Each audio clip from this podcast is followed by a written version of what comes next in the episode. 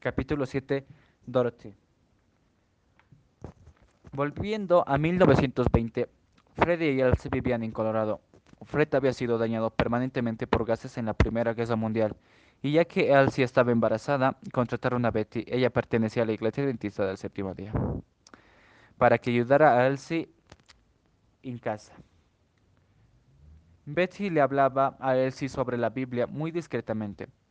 Tiempo después Elsie empezó a estudiar independientemente la Biblia y acercándose más a la religión, preguntó a Betty qué tenía que hacer para poder asistir a su iglesia, ya que no le agradaba la idea de ir a la iglesia de su esposo. Él era católico. Tiempo después, Fred y Elsie se mudaron otra vez a Richmond, donde allí tuvieron a una de sus hijas, Dorothy Pauline. A Fred no le gustaba que su esposa estuviese todo el tiempo leyendo la Biblia, así que un día se la quitó de las manos y lo tiró a la estufa encendida. Después de seis años, Fritz había vuelto alcohólico y cuando estaba herido, eh, cuando estaba ebrio, era abusivo con su familia. Se desquitaba en especial con sus hijos mayores, Dorothy y Tomás. Pasó el tiempo y Fred murió, resultado de su mala salud y para su familia fue como, fue como salir del infierno directo al cielo, y empezaron a ir a la iglesia cada sábado. Y en ese entonces Dorothy terminó el octavo grado y, y deseaba asistir a Senadua Valley Academy. Era parte de la iglesia. Se lo pidió a su madre. se lo pidió a su madre. Pero sabía que no podía pagarlo. Así que Dorothy sugirió trabajar en su tiempo libre y con esa condición su madre aceptó. Cuando Dorothy entró en la academia se sintió muy a gusto allí. Estando en la, estando en la iglesia, en la academia, Dorothy sugirió vender revistas en verano junto a Mary, y las dos se pusieron de acuerdo para hacerlo. Fueron a Lichburg a vender sus revistas en la iglesia asignada, y allí fue donde se encontró con Desmond por primera vez. Días después, Desmond pidió permiso a su madre para poder invitar a las jovencitas que vendían revistas. Y mamá 2 aceptó. Desmond al día siguiente fue a invitarlas a comer a su casa y ellas aceptaron. Tenían demasiado apetito. Y cuando llegaron a casa, Desmond se puso a calentar la comida, que era frijoles con un guiso. Y ambos se quemaron. Y Desmond los probó y dijo que sí estaban comestibles. Y las llevó a la mesa y compartieron la comida. Finalmente Dorothy y Mary regresaron. Tiempo después Desmond trabajaba en el astillero de Newport News. Un día se encontró con la señora Hildebrand, que que era la encargada de Dorothy. Desmond preguntó por ella y la señora le indicó dónde podía encontrarla, así que ese fin de semana Desmond iría a Washington, D.C. Fue a la iglesia del colegio y se sentó buscando con la mirada y se dio cuenta que Dorothy estaba adelante de él. Y cuando terminó el culto, los dos hablaron, se alegraron de verse y Desmond le invitó a comer, pero Dorothy tenía planeado ya ir a comer con la familia Miller, que pertenecía a la misma iglesia, pero Desmond habló con ellos y sin perder la iniciativa se quedó con Dorothy y fueron a comer a la cafetería del colegio. Ellos dos pasaban el mayor tiempo a comer a la cafetería del colegio, donde ambos se preguntaban de todo y reían juntos. Ese día ambos la pasaron muy bien y de ahí en adelante Desmond iba cada fin de semana a verla, recorriendo 600 kilómetros para verla. Más adelante Desmond y Dorothy salieron con una pareja.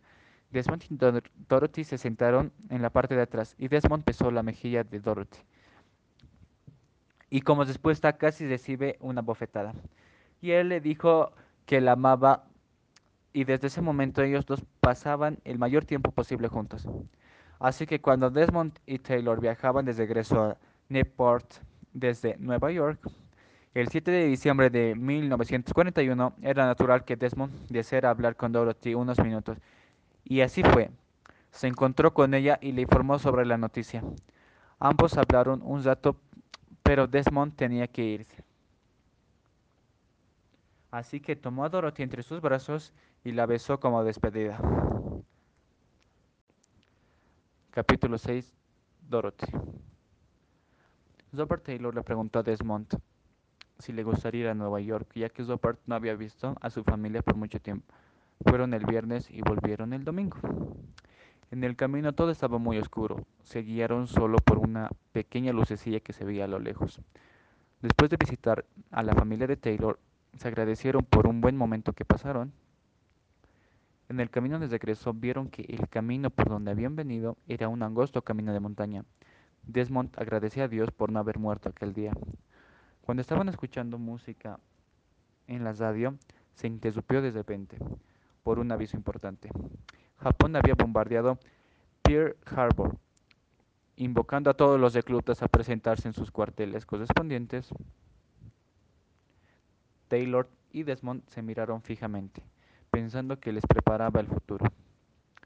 Un rato más tarde, Desmond recordó cuando fue al, reclutamiento a registrarse, acompañado del pastor Woods.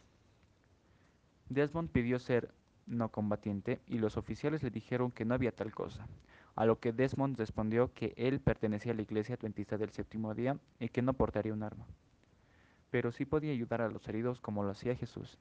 Y un oficial le contestó que su única opción era ser objetor de conciencia, y Desmond sabía que era un qué era ser registrado así, pero no tuvo otra opción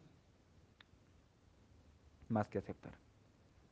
Y el 1 de abril de 1942, Desmond ya pertenecía al ejército de los Estados Unidos. Capítulo 5, recuerdo 5. Pasaron varios días desde que partieron de Hawái. Una vez en lo que iban navegando, sintieron como algo raspó al barco por debajo y dijeron que fue un torpedo. Y Desmond sintió como los ángeles lo habían protegido y elevó una oración. Después Desmond en su cuarto recordó cuando su abuela tenía gatos malteses y los gatos machos del vecindario merodeaban por ahí y como resultado tuvieron crías mestizas. Y pagaron a Desmond para que ahogara a los gatos uno, un centavo por cada uno y aceptó el trato, llevando a los gatos al arroyo los lanzó y al ver cómo sufrían intentó rescatarlos, pero no pudo, y juró que nunca más lo volvería a hacer. Su abuela tuvo mucho que ver en que se volviera vegetariano. Un día su abuela le pidió que matara un pollo, pero no quería hacerlo y desde ahí dejó de comer pollo. Un tiempo más tarde conoció a un joven que trabajaba en el matadero y le pidió que lo llevara, y así fue. Viendo cómo los mataban sin importar que estuviesen sanos o heridos, después de eso nunca más volvió a comer carne.